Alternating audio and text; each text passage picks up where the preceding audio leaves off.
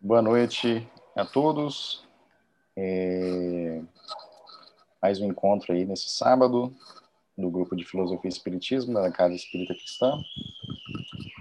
Continuando aí a... as leituras e comentários né, do, desse, desse texto, né? Temos trabalhado com o tema de Plotino e fazendo uma recapitulação, né?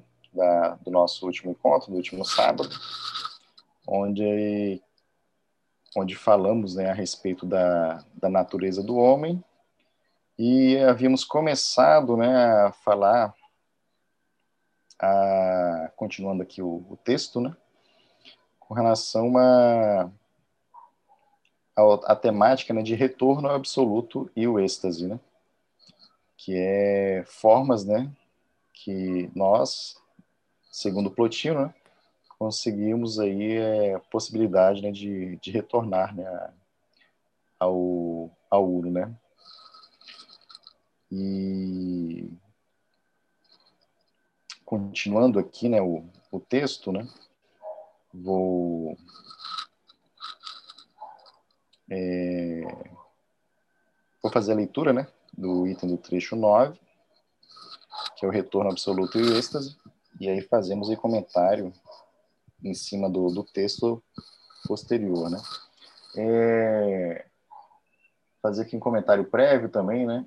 É, que bom, acho que vamos começar pela leitura, acho que é mais mais fácil e a gente ao longo do texto falamos aí, fazemos comentários.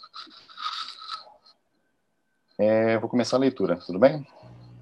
Beleza. É, são múltiplos os caminhos do retorno ao absoluto: o da virtude, o da erótica platônica, o da dialética. Mas, a estes tradicionais, Plotino ainda acrescenta um quarto caminho, o da simplificação, que é a reunião com o uno e êxtase. Unio mística. Com efeito, as hipóstases derivam do uno por uma espécie de diferenciação e alteridade ontológica, as quais se acrescentam no homem as alteridades morais. A reunião com o uno se dá pela retirada dessas alteridades. E isto é possível porque a alteridade não existe na hipóstase do uno. No homem, no homem, ao invés, a alteridade está presente e despojar-se de toda autoridade significa é, e despojar de toda autoridade significa para ele deixar o mundo sensível e corpóreo, reentrar em si mesmo, na própria alma, depois despojar-se da parte sensitiva da alma, e em seguida da palavra e da razão discursiva. E, por fim, emergir na contemplação dele, né? Dele com E maiúsculo. A frase que resume de forma icástica o processo de purificação total da alma, que quer unir-se a uno, é a seguinte: despojar-se de tudo. Mas neste contexto, despojar-se de tudo não significa empobrecer-se ou anular-se a si mesmo. E sim, ao contrário, significa ampliar-se, preencher-se com Deus, com o todo, com o infinito. Ao menos em uma passagem, essa unificação com o uno é denominada por Plotino como êxtase. O êxtase plotiniano não é um estado de inconsciência, e sim de hiperconsciência. Não é algo de racional ou hiporracional, mas sim de hiperracional. No êxtase, a alma se vê divinizada e preenchida pelo uno. É indubitável que a doutrina do êxtase foi difundida nos meios alexandrinos por Filon, o judeu. Entretanto, deve-se destacar-se que enquanto Filon, no espírito bíblico, entendia o êxtase como graça, ou seja, como dom gratuito de Deus, em harmonia com o conceito bíblico de que é Deus que faz o dom de si e das coisas por ele criadas ao homem, Plotino o insere em uma visão que se mantém ligada às categorias do pensamento grego. Deus não faz o dom de si aos homens, mas os homens podem subir até ele e a ele se reunir por sua força e capacidade natural desde que o queiram. É, nesse ponto aqui, que eu ia pedir aqui, Isaías, para antes, da, antes assim, da gente começar alguns comentários, né? Para a gente retomar aquilo que, que a gente falou no finalzinho, né? Acho que não conseguimos aqui deixar gravado, né? Mas é, a respeito dos, dos caminhos, né? Do, dos tipos de caminhos né, de retorno ao Uno, né? Que de alguma forma está ligado ao que a gente falou no início do texto, né? Está ligado, na verdade, né? que o, os caminhos, né? Seriam da virtude, da erótica platônica ou da dialética, e Plotino, um quarto caminho, seria o da simplificação. Né? Mas pedi para você comentar a respeito daquela da, dos caminhos, né, do filósofo, do amante e do filósofo, do amante. Ah, não estou lembrado agora do, do outro, mas se puder fazer essa explanação para a gente, a gente agradece. É, o artista, artista, o artista, o amante, o filósofo. É, sim, vamos lá. É, pensamento de Plotino, pensamento de Plotino, uh, as coisas, é, coisas existem e elas estão no mundo por uma razão, tá? É, não é acaso, é, nada está aqui sem significação. Então existe todo um caminho existe todo um caminho para que essas coisas aconteçam, que as coisas existam. E na cabeça de Plotino, é... o estado do homem não deve ser esse aqui. O homem deve fazer o caminho de volta, deve fazer o caminho de volta, é... de volta à sua natureza original, à alma, né, e ao uno. E o caminho para Plotino é a unificação. Lembrando que essa unificação não é empobrecimento, não é perda, e sim ganho. É, então, para Plotino existe um caminho. Para Plotino existe um caminho.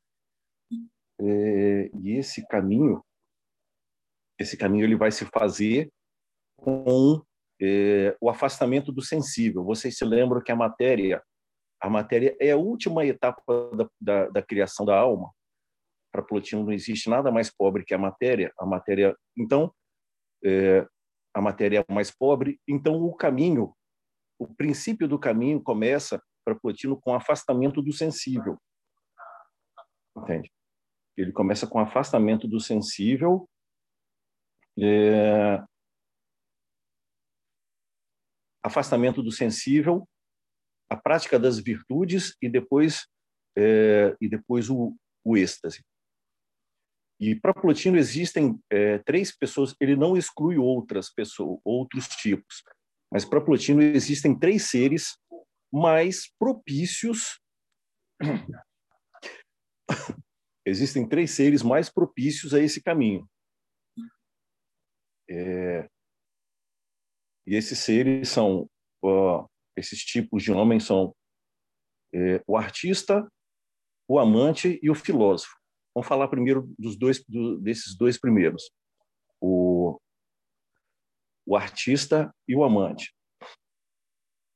É, na cabeça de Plotino, o, e aí ele segue um pouquinho o pensamento de, de, de Platão, o artista ou o amante das artes em geral é aquele que é aquele que se impressiona e fica impressionado com a beleza, beleza dos sons, beleza dos ritmos é, e dos formatos sensíveis. E aí, nesse sentido, é, logicamente, ele foge do que é sem ritmo, ele foge do dissonante, tá certo? Daquilo que destoa. Então, é, esse ser, ele já com, começa ele já começa a perceber é, vamos chamar o não sensível por trás do sensível. Consegue entender? É, a beleza em Plotino, ah, tem até a beleza em Plotino, ele tem um tratado sobre o belo. Ele tem um tratado sobre o belo e isso justifica o artista. É, a beleza para Plotino existe a beleza ideal. É, e tudo aquilo que é belo é um padrão e existe uma forma para isso. E o, o, artista, o artista em geral, é, ele percebendo essa beleza, ele consegue mais facilmente chegar a essa forma ideal da beleza. Eu acho que não cabe aqui. Eu até pensei em ler um, um pouco esse rapidinho esse tratado, mas ele vai fundamentar isso dizendo que lá como Platão, é, como tal como Platão, a beleza também é ideal. Existe essa forma ideal da beleza e que aqui é, é uma imagem dessa forma dessa forma ideal. Então, para Plotino, junto com Platão, o artista está capacitado é um dos seres capacitados. Desculpa, gente. É, tomei a tal da, da vacina da, da, da AstraZeneca e tá ruim, o corpo está ruimzinho. Mas vamos lá. Então, o artista como capacitado, ele pode ser guiado, ele pode ser conduzido, ele pode ser instruído nesse nesse que ele chama, no que ele chama de fundamento inteligível da beleza, sensível, tá? e a partir daí fazer o caminho que chama é, fazer o caminho que Plotino chama o caminho não material, né? O caminho para as formas as formas ideais. E da mesma forma, da mesma forma o amante, né? É, a percepção da beleza dos corpos, isso é Plotino falando, a percepção das belezas do, do, do, do corpo capacita o amante é, a ser instruído a admirar aquilo que o Plotino chama de um corpo ideal, que por trás da beleza do corpo, o amante pode enxergar a forma ideal. E aí, da mesma forma como o artista, estar capacitado à percepção. É, a percepção das coisas, das coisas ideais, perenes, estáveis, e não do sensível. Tá? Ocupações belas, leis belas, as artes, as ciências, as virtudes, tudo isso. Tá? Então, esses são os dois primeiros caminhos. São os dois primeiros tipos que, na cabeça de Plotino, é, estariam capacitados a fazer esse caminho de volta ao mundo ao mundo ideal, é? ao encontro com o Uno, devido a essa característica de, de percepção mais aguçada que eles teriam. E o terceiro tipo é o filósofo, é, que para Plotino ele já estaria um nível acima dos homens. Por quê? Ele já estaria familiarizado, familiarizado com o mundo intelectivo e a percepção das formas ideais. Como? E aí, seguindo Platão novamente, através, porque ele já está familiarizado com a dialética, não é? Essa, essa argumentação intelectiva que me conduz à essência das coisas. Me conduzindo à essência das coisas, me conduz às formas estáveis, perenes, às ideias, tá? e aí ficaria muito mais fácil essa condução. Tá? Então, assim, é, a grosso modo e bem resumidamente, esses são os três tipos e as razões pelos quais é, Plotino coloca como os, os, três tipos mais favoráveis a, a, esse caminho de retorno. Novamente, é, Plotino não é excludente nisso, não é excludente. Isso não significa que outros tipos também possam. Mas para esses três tipos é mais fácil esse caminho de volta pela facilidade da percepção das coisas que são estáveis, das ideias, a condução à, à essência das, das coisas. É um pouco isso aí, o, André. Obrigado, Isaías. É...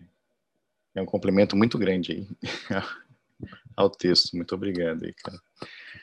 E acho que é algo do que você falou, né, que, que acho que é bem me, me chama muita atenção é, é essa questão né, da, da percepção, né? Eu acho que quando o Plotino faz essa identificação com os tipos, né, o filósofo, o amante, né, e o, e o artista, né, me parece muito assim uma forma da gente poder visualizar, né, qual seria um tipo de percepção, né, que aí a, que é a possibilidade em, em todos nós, né, a possibilidade do filósofo, a possibilidade do amante, a possibilidade do, do artista, né? E aí acho que nessas figuras fica mais fácil de enxergar, né? O que que o que que, o que que seria, né? Essa percepção, né? E o tipo de percepção, né? Que aí é, seria no, no, meu pensar, né? No, no meu, meu pensar seria a ilustração, né? Do tipo de percepção que que cada uma dessas, dessas três possibilidades no, no, nos, nos traz, digamos assim.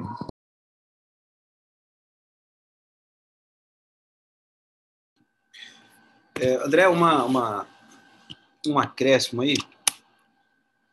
A gente. Vou recuperar um, um, um ponto que foi muito dito no início da, da, desse tema plutino, que era o panteísmo, né? Nas primeiras, nos primeiros encontros ali, a gente esse assunto estava com a gente lá.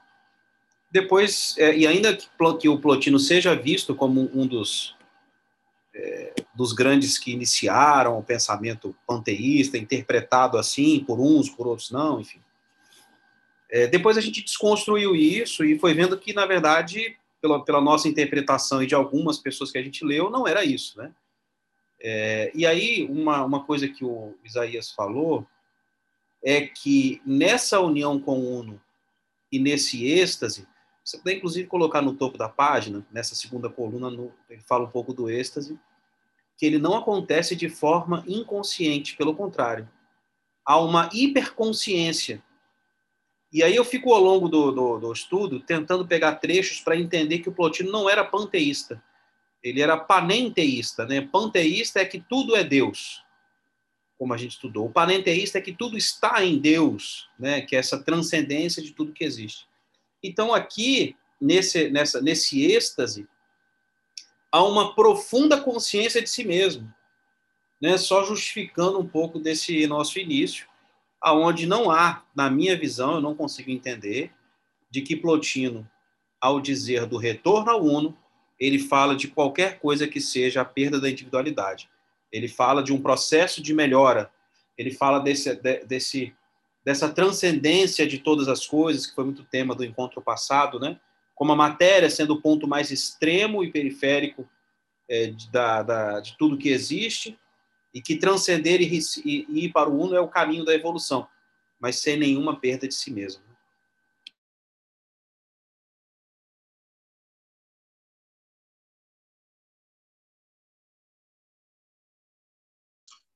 o André, é, no caso Isaías, né, ele falou que, que uma questão muito significativa para que um desses seja o artista e o amante, na verdade, também, é a questão do belo.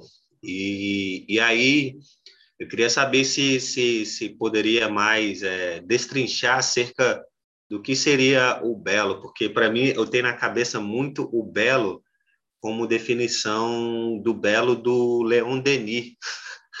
Aí eu fico muito enraizado ainda, né, nesse conceito do belo do Leon Denis e às vezes posso acabar confundindo, apesar que que a, a comparação com, com o espiritismo também é uma questão que a gente trabalha aqui, né?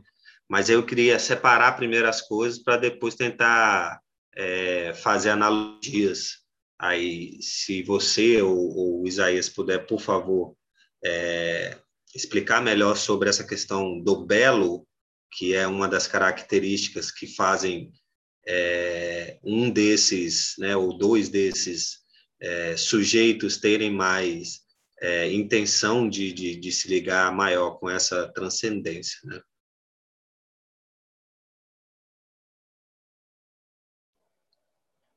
Eu vou pedir ajuda para o Isaías, Isaías. aí depois eu volto aí na, no que o Hugo comentou a respeito da, da individualidade né, do, do retorno.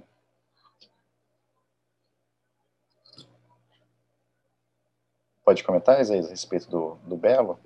Posso sim, posso sim. É... Eu estou até com tô até com a, o trecho o trecho, o próprio trecho que, que Plotino escreve, e ele faz, ele faz um monte de questionamentos, né? É...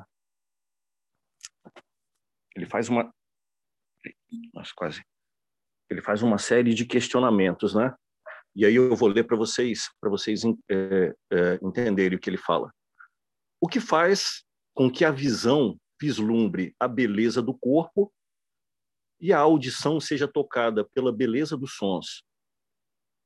Porque tudo o que está relacionado à alma é belo. Todas as coisas belas tiram a sua beleza de um único princípio. Ou há uma beleza nas coisas corpóreas e outra beleza nas coisas incorpóreas. E o que são essas belezas? Ou essa beleza? Certas coisas, como as formas materiais, são belas, não devido à própria substância, mas por participação. Outras são belas em si, como a virtude. Os mesmos corpos mostram-se ora belos, ora desprovidos de beleza, de modo que o ente do corpo é muito diferente do ente da beleza. Percebe que ele faz, coloca, faz uma, uma, uma diferenciação nisso aí, né? Entre a substância, o corpo e a beleza. Que beleza, então, é essa que está presente nas formas materiais? Eis a primeira pergunta.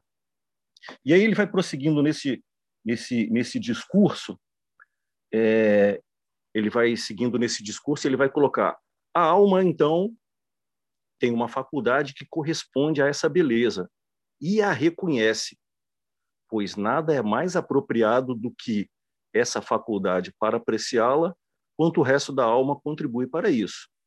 Então a alma se pronuncia imediatamente atestando a beleza, onde encontra algo de acordo com a forma ideal que está nela mesma. Usa essa forma ideal para julgar, como nos servimos de uma régua para avaliar se uma coisa é reta. Porém, que correspondência há entre a beleza corporal e a beleza anterior ao corpo? Isso equivale a perguntar como o arquiteto, comparando a casa que construiu com a ideia anterior que teve da casa, considerada bela, uma vez que a casa que está diante dele, excetuando-se as pedras, nada mais é do que a ideia anterior, estampada na massa exterior da matéria, manifestando na multiplicidade a sua indivisibilidade. É possível haver esse juízo. Pois bem, quando percebemos um, nos corpos uma forma ideal que molda e domina a matéria, informe, contrária à forma ideal, como uma forma ideal que se destaca e subordina as outras formas. Então, como a gente percebe, como a gente percebe, é, para Plotino, a beleza é muito mais a faculdade da alma, a faculdade da alma em fazer essa correlação, como ele fez, como, como ele sempre ele sempre fala por símiles, né? É, para que a gente possa entender. Então, ele faz o símile do arquiteto.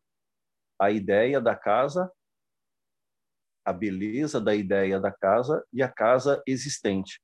Então, para Plotino é muito mais a faculdade, a beleza é a faculdade da percepção é, da percepção da alma dessas formas ideais, dos traçados ideais, da harmonia entre as formas, da beleza das formas, não é? A simetria das formas, como ele percebe essa realidade ideal e como ele olha para essa realidade ideal estampada estampada nas coisas sensíveis.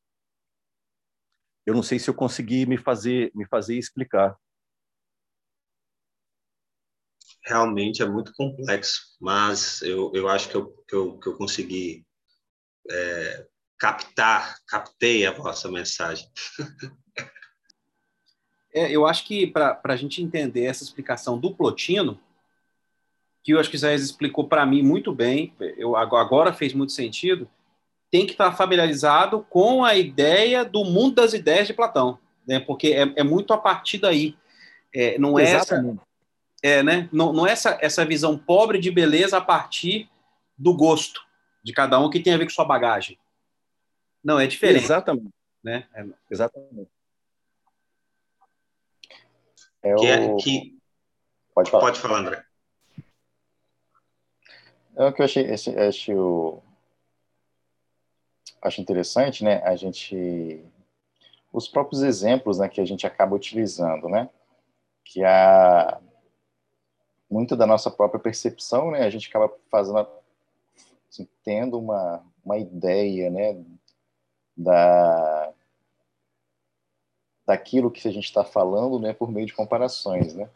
Eu lembro muito lá do nosso estudo de Sócrates, né, quando a gente falou sobre Meno, né, como, como definir, né, as coisas, né, sem ter algo já meio que previamente, já previamente definido, né.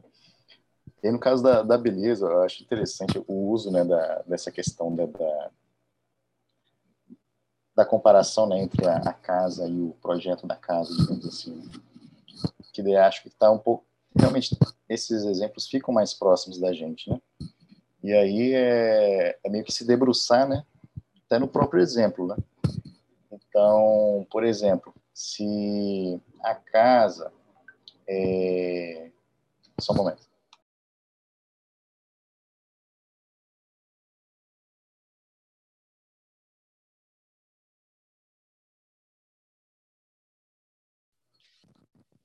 Voltei aqui. É, então, um exemplo da casa e do projeto da casa, né? Então, uma...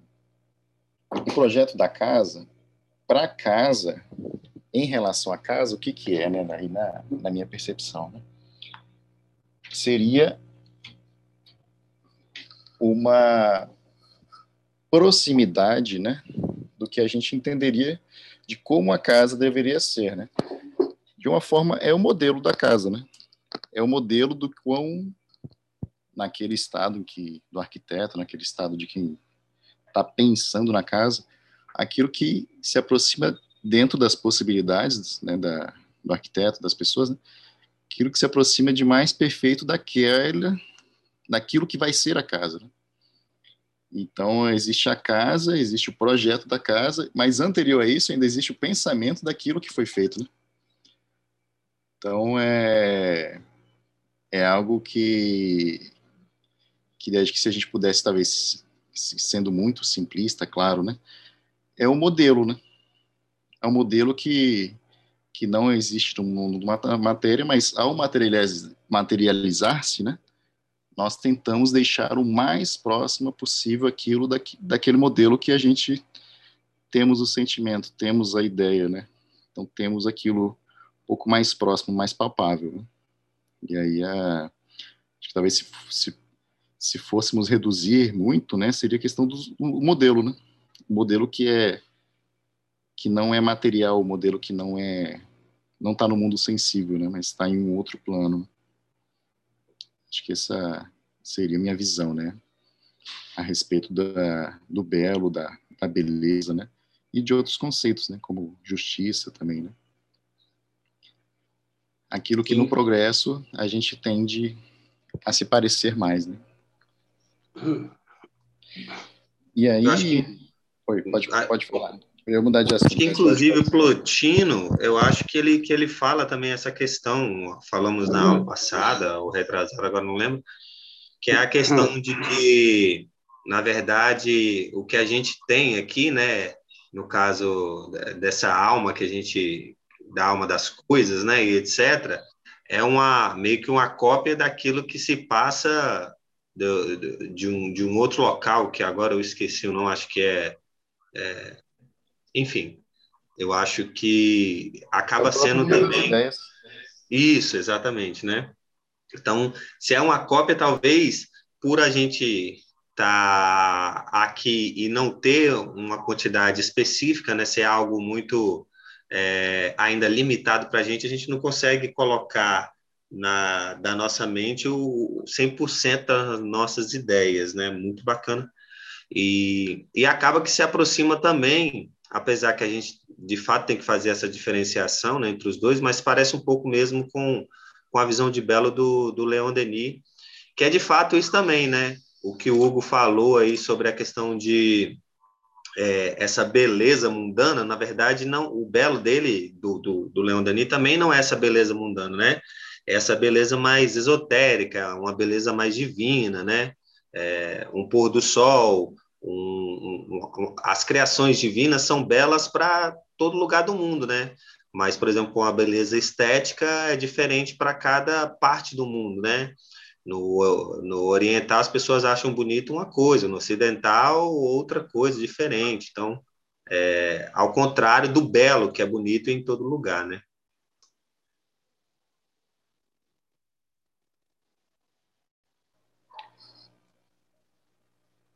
E aí, é, voltando um pouco aí, né, do que o Hugo comentou, né, a respeito lá da, da a questão do, da individualidade, não é isso, Hugo? Acho que você chegou a comentar, não foi? Isso, é, exatamente. Foi, foi um ponto que surge logo no início do estudo, né, sobre ele ser panteísta e, etc. É, eu acabo mais relacionando aqui ó, também né, esse assunto ao texto, né, que nesse, nesse trecho né, do texto, né, quando fala assim, né, as, as, as hipóteses e substâncias de, de, derivam né, por uma espécie de diferenciação e alteridade. Né? Aí buscando né, o significado de alteridade, né, seria essa, a qualidade né, em que se é enxergada através de relações de contraste. Né? Ou seja, eu consigo, por contraste, digamos assim, diferenciar, né? E aí a, e que a reunião com o UNO se dá pela retirada desses, dessas alteridades, né? Aí eu, na, minha interpretação, entendo assim que a reunião com o UNO se dá pela retirada, né? Disso que a gente enxerga como contrastes, né? E retirando os contrastes, eu me, me aproximo daquilo, né? Que eu estou vislumbrando, algo parecido similar. E aí, a, mais abaixo, né? Aí do texto, né? que aí a que daí o, o texto se refere à união né, do, da, total da alma, querer se unir, quer unir-se ao mundo, né, seria o seguinte, despojar-se de tudo. Né? Mas nesse contexto, despojar-se de tudo não significa empobrecer ou anular a si mesmo, mas sim ao contrário, significa ampliar-se, preencher-se com Deus, com todo e com o infinito. E aí, nesse sentido lá da, da alteridade, né, que seria essa característica de contraste, né? Despojar-se seria retirar essas alteridades, né? Despojar-se de tudo, né, seria criar cada vez menos, ou pelo menos assim, entender cada vez menos, né? Ter uma consciência cada vez menos dos contrastes, né? E aí a, entendo, né, que, que isso seria uma questão mais de da consciência, né? De ao retirar as alteridades, né? Ao retirar o que se é enxergado como contrastes, né? Acaba que nessa retirada das alteridades, né? A consciência está se expandindo, né? Porque se eu retiro os contrastes, é como se eu ficasse, se eu estivesse participando daquilo que eu que originalmente eu entendo como contraste, né? Se eu retiro o contraste, eu estou ao mesmo tempo, né? O, o, o que eu enxergo assim entre diferenciação já não existe mais, né?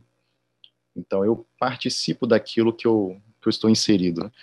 Acho que nesse sentido, e aí até até uma algo que a gente comentou né, nos, no, nos sábados anteriores né, a respeito né, da, dessa perda ou não da, da individualidade né? e olhando que, que, essa ampliação da consciência né, mas a ampliação da consciência parte né, da, do indivíduo né, também né? Tem isso né? Então eu vejo que é a consciência realmente do indivíduo se, se ampliando né? Agora, com relação à perda da identidade, né, aí é algo mais, mais à frente, né, como a gente está trabalhando com o indivíduo, né, a princípio, parte do indivíduo, né, para retirar esses contrastes, né, ficar mais próximo, se, se parecer, né, com aquilo que é vislumbrado, né. Eu acho que ainda tem muita coisa para para pensar, né, para refletir. Mas, assim, uma, uma visão, né?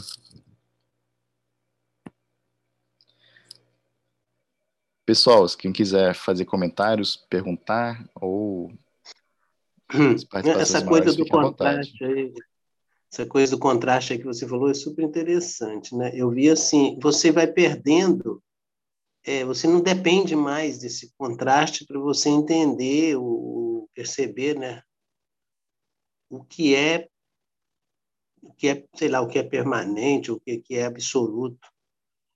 Porque eu acho que é um, pouco isso, né? Assim, sei lá, pegando uma, uma carona aí, no que você falou do contraste, achei interessante. Então, você não vai, você não vai depender disso mais para você entender.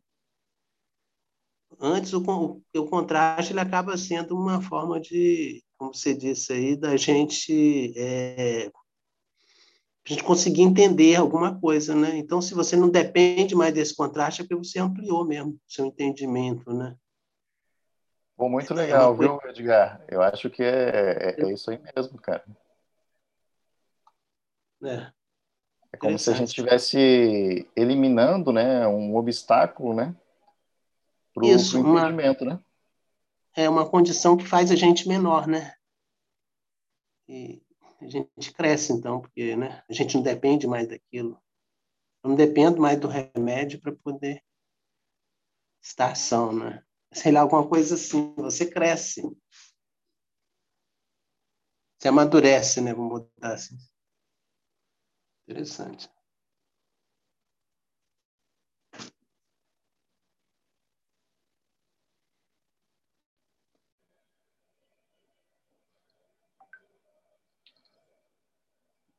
Legal, até, até pegando um pouco do que você falou também, Edgar, dessa questão né, do, do, do contraste, né? Realmente, acho que esse é o entendimento que eu também tenho, né?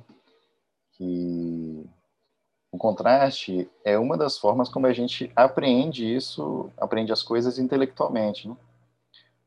Então, eu vejo uma diferenciação, processo, aquilo, entendo até como ser algo diferente, né? Distinto, né?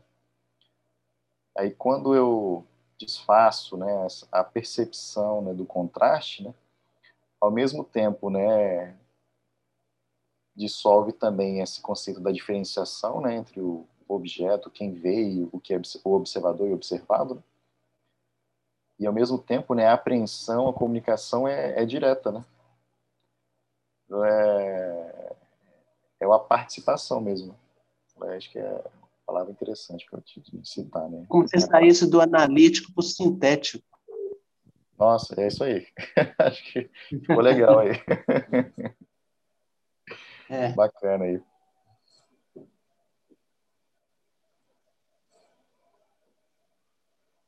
Pessoal, gostaria de fazer mais alguma contribuição? Eu não.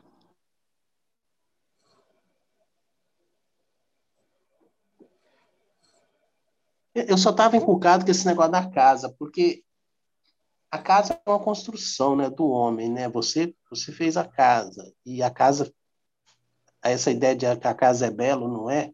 Eu fiquei imaginando você quando olha para uma flor. A flor é bela, você, todos têm essa percepção, né? E não dependeu de ninguém para fazer essa flor. Será que tem alguma coisa aí que pode ser ser tirado para a gente entender melhor essa ideia do belo? Do, não sei, eu fiquei. Quando estava falando da casa, eu pensava muito na flor. O exemplo da casa, né, ele acaba assim entrando também um pouco do lado da, da não seria a falta de fer... uma falta de ferramentas da gente descrever talvez, né, algo um pouco mais direto, né?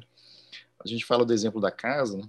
é mais no sentido assim de que anteriormente à casa, né, existiu um, um projeto, algo pensado, né?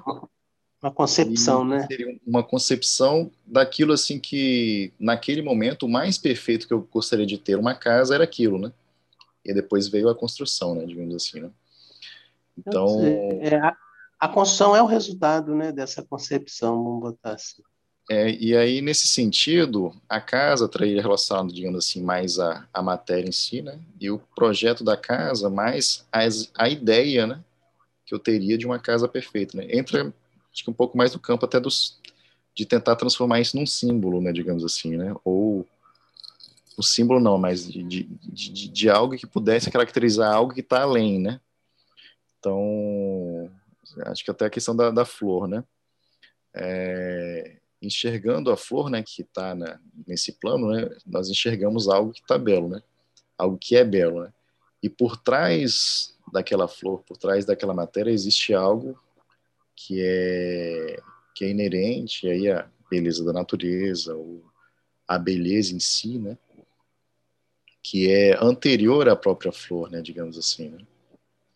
E aí é, é algo que que acho que na na falta né, de, de exemplos assim às vezes mais diretos, né, a gente acaba utilizando isso, né, da que ambas a casa e o projeto da casa, né, estão meio que no mundo material, né, mas a ideia, né, para eu fazer o projeto, da ideia da, daquilo que eu tinha naquele momento né, de perfeição para fazer o projeto, né, está em outro plano.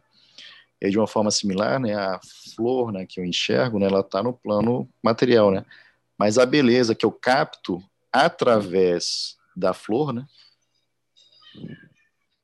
é que é algo que tá em, estaria em um plano distinto, né?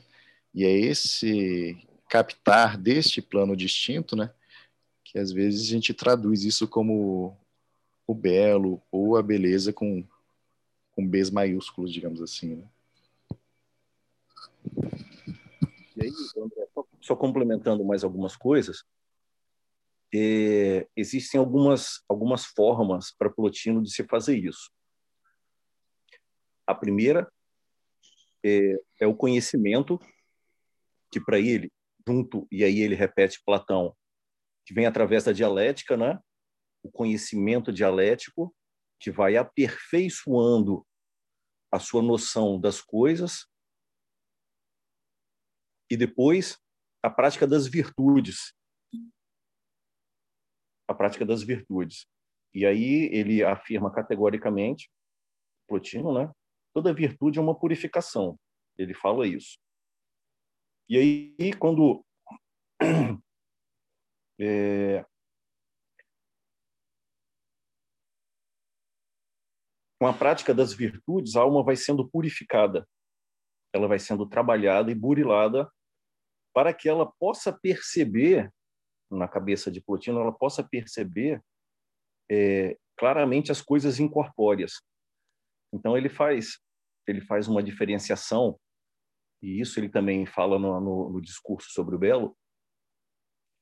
Quando quando a alma não quando um ser não pratica virtude é, só pratica só pratica vamos ser assim bem bem grosseiro só pratica o mal só faz coisas ruins e trabalha a sua alma o tempo todo nisso, né, né nessa forma de agir.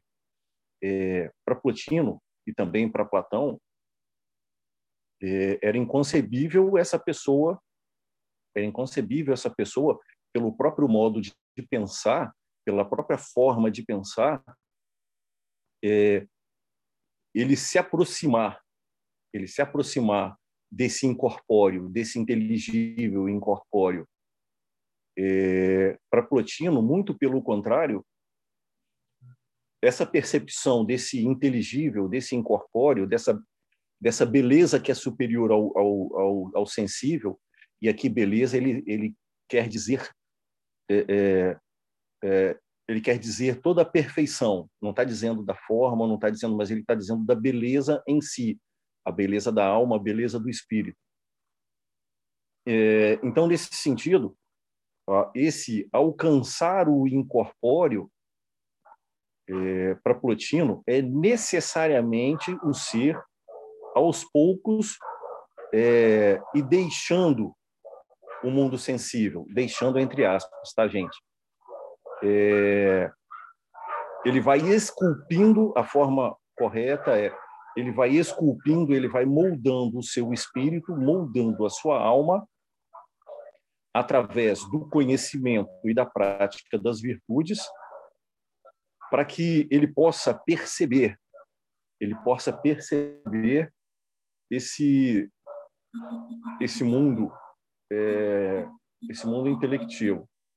Então, é, para o Plotino, deixa eu só pegar aqui, é, para o Plotino, esse êxtase que é falado aí, ele vem falando do êxtase, o êxtase para Plotino são estados momentâneos, tá? São estados momentâneos. Ele não vai, o filósofo não vai conseguir, e Plotino afirma isso categoricamente. Ele não vai conseguir permanecer muito tempo no estado de êxtase. São estados momentâneos em que a alma consegue capturar as coisas e perceber as coisas mais belas, as coisas mais belas que existem no mundo incorpóreo, no mundo, no mundo, no mundo inteligível. E aí, é, ele só, esse ser só consegue, o Plotino só conseguiu isso quatro ou cinco vezes, esse estado de êxtase. E segundo Plotino, que impede justamente essa continuidade desse estado é a união da alma com o corpo. Porque a alma está presa ao corpo, existe dificuldade de permanecer nesse estado durante muito tempo. Então, só poucas vezes ele consegue consegue perceber isso. E esse estado, essa união perfeita, para ele só vai acontecer quando ele conseguir deixar o corpo. Tá? Mas é isso aí, são outras, são outras, são outras conversas, né? Mas é só para explicar essa questão do êxtase. É, o êxtase não é esse, para Plotino, não é esse estado, vamos chamar, é, místico. Não é esse estado místico. É um supra, vamos chamar de é, é um supra-raciocínio em que, o, em que a mente vai deixando de lado até mesmo a ideação, as formas mentais, para que ela consiga alcançar a essência das coisas. Tá certo? Diferente de Philon. Diferente de Philon. Ele pensa um pouco diferente de Philon nesse sentido. Isaías, você, você acabou instigando uma curiosidade minha sobre Plotino. E em algum momento da, da, da, os ensinos dele, ele fala, ele fala em pluralidade das existências, algo assim?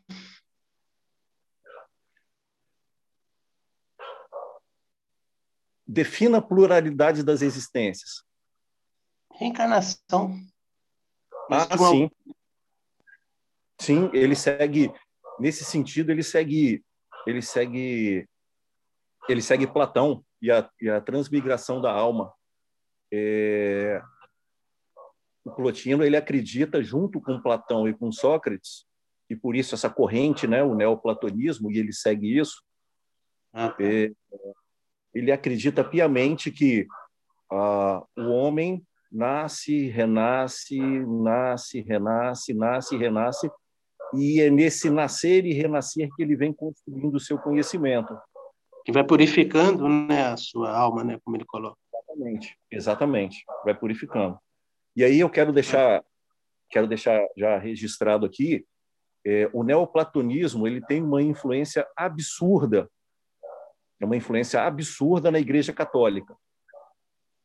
No começo lá da Igreja, lá em 300, 400, Santo Agostinho, por exemplo, Santo Agostinho, por exemplo, é, ele fala literalmente lá no livro As Confissões, vocês podem conferir, ele fala literalmente da influência neoplatônica dele.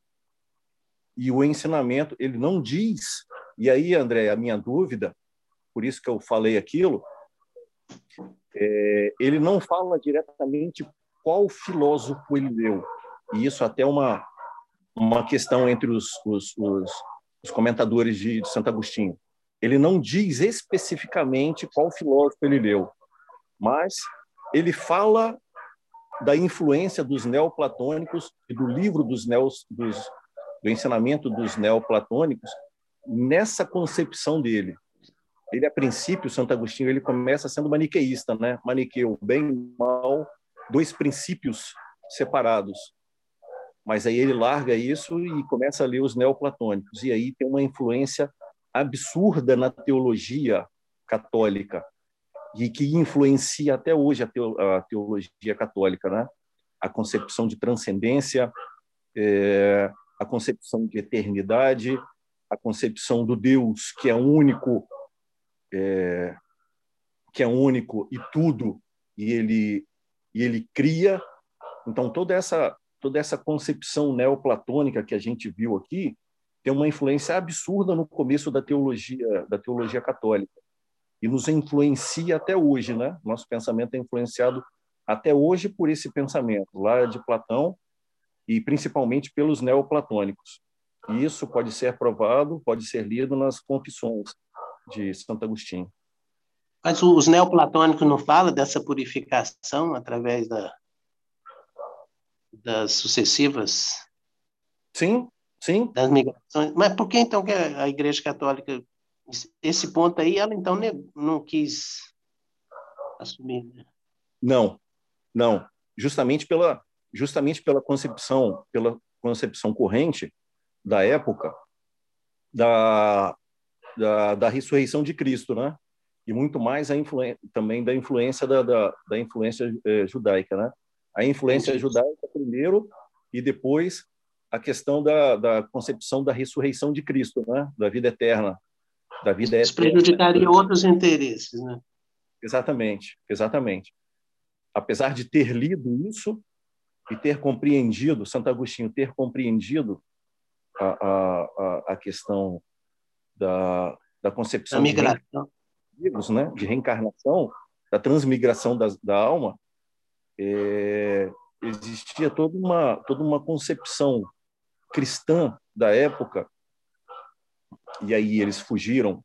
Teve muito, teve é, essa questão é muito complicada, teve muito embate, muito muito embate é, dentro da igreja com essas diversas concepções, entende? É, gnósticos é, e, e, outros que interpretavam também como os gregos, eles foram aos, aos poucos sendo meio que recha, rechaçados e permaneceu só um pensamento, uma única concepção de pensamento. E Santo Agostinho ele entra, ele entra nessa, ele segue essa concepção, né? É isso aí.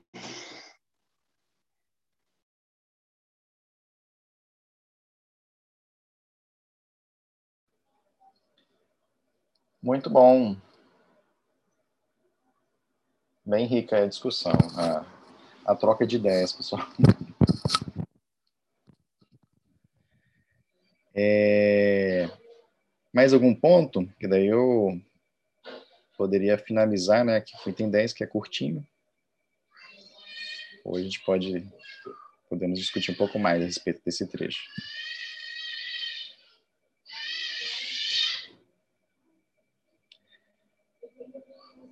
Vou continuar aqui então, é, onde fala a respeito da, aí já olhando a originalidade do pensamento plotiniano. Né?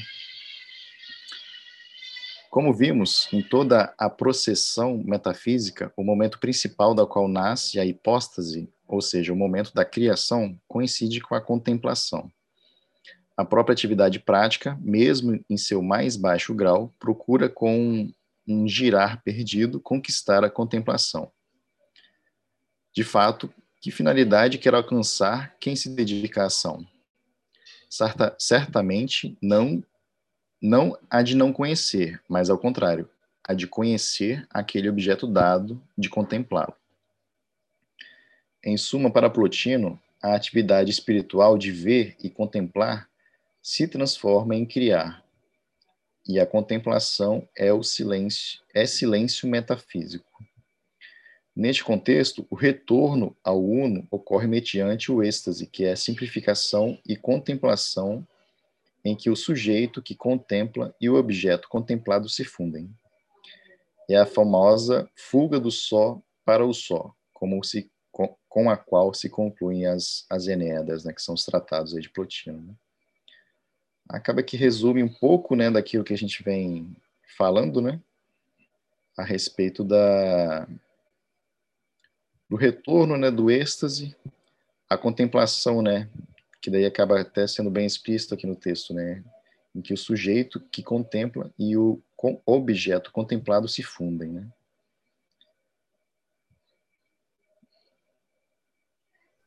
É, e aqui a gente está falando de o, o, o que nós aqui, né, como almas, estamos contemplando é algo superior e essa fusão, fusão não, e essa junção faz com que a gente vá para o alto, né?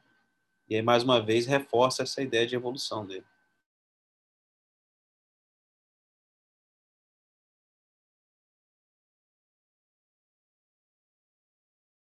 E aí, só uma. Só uma. É, imaginem só, quando ele fala que é, você caminhar para o uno é você despojar-se de tudo. Mas nesse contexto, despojar-se não significa é, é, não significa se anular, e sim ampliar, preencher. É, tentem imaginar, ele fala que as três hipóstases, o uno, o intelecto e a alma, são as coisas mais superiores que existem. Então, vamos fazer uma semelhança. Como seria se anular você se aproximar, por exemplo, de um Cristo? Percebe? Daquele que cria, daquele que molda, daquele que cria universos, né? mundos. Então, como seria você se anular, você se aproximar, você se aproximar desse Cristo no conhecimento? Como você se anularia? Como você se perderia? Né? É, não sei se, se o símile é, é, correto, mas o que me veio na cabeça agora é, é justamente isso, né? Então, o caminho de retorno ao Uno o caminho de retorno ao uno não vai ser nunca você se perder ou se anular, e sim você se enriquecer, né? Vai sim você, sim você perder e deixar essas coisas sensíveis que passam, mas você se aproximar daquilo que permanece, daquilo que é eterno, não é? Daquilo que nunca vai mudar. E se aproximar da fonte da criação, né? Sabe Isaías, a, a imagem, né, logo, de, logo, logo em seguida no que você, do seu comentário, né, eu lembrei de Madre, Madre Teresa. É claro que os exemplos que a gente dá aqui, né, não são absolutos, né, mas são formas assim da gente enxergar um pouquinho. Né? E quando eu lembrei de Madre Teresa, eu lembrei da lembrei de um momento, de uma história, né, em que fala, né, que ela ela coletando, né, é, coletando solicitação, né, pedindo material, apoio, né, para as suas obras, né, em que ao fazer um pedido, né, ela é, o interlocutor, né, acaba cuspindo, né, cuspindo nela. E aí o e ela fala em seguida, né, ok, isso foi para mim, né, mas agora, o que você poderia dar, né, para os meus, né? Para quem eu para quem eu estou acolhendo, para para que para aqueles que aqui necessitam de mim, né? Me pareceu meio que ilustrar um pouco disso, né? Se ela ela perdeu um pouco da individualidade ali, digamos assim, né? Em prol de algo que, que é maior que ela, né? Em prol de uma virtude que acho que é que é maior daquilo que a gente consegue ver né, com os olhos. Né? E nesse sentido, eu, eu tentei né, enxergar isso como a, justamente isso, né? Ela não está se anulando ali, né? Ela está se ampliando para poder fazer algo maior. Né?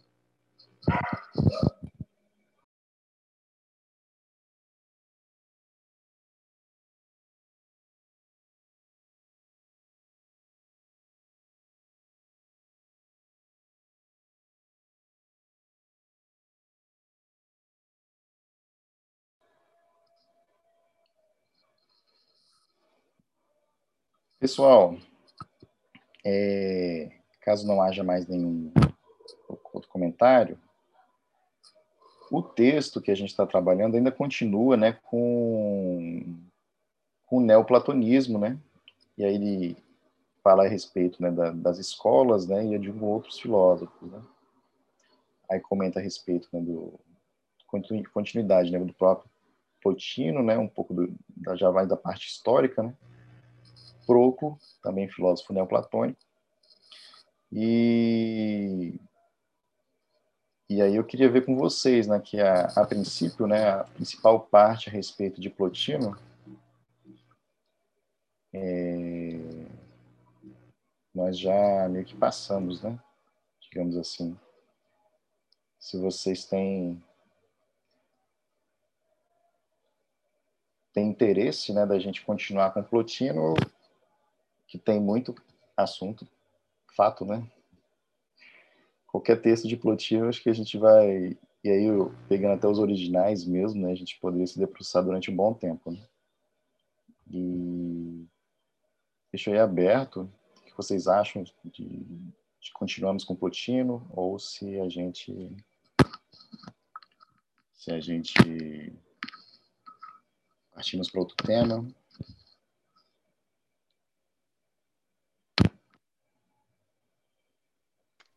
Você tinha falado em Confúcio, não foi, da, da última vez? É, o tema vindouro, né, depois de finalizar Plotino, já seria Confúcio, que a gente já, já tem um planejamento voltado para ele. Faz uma votação.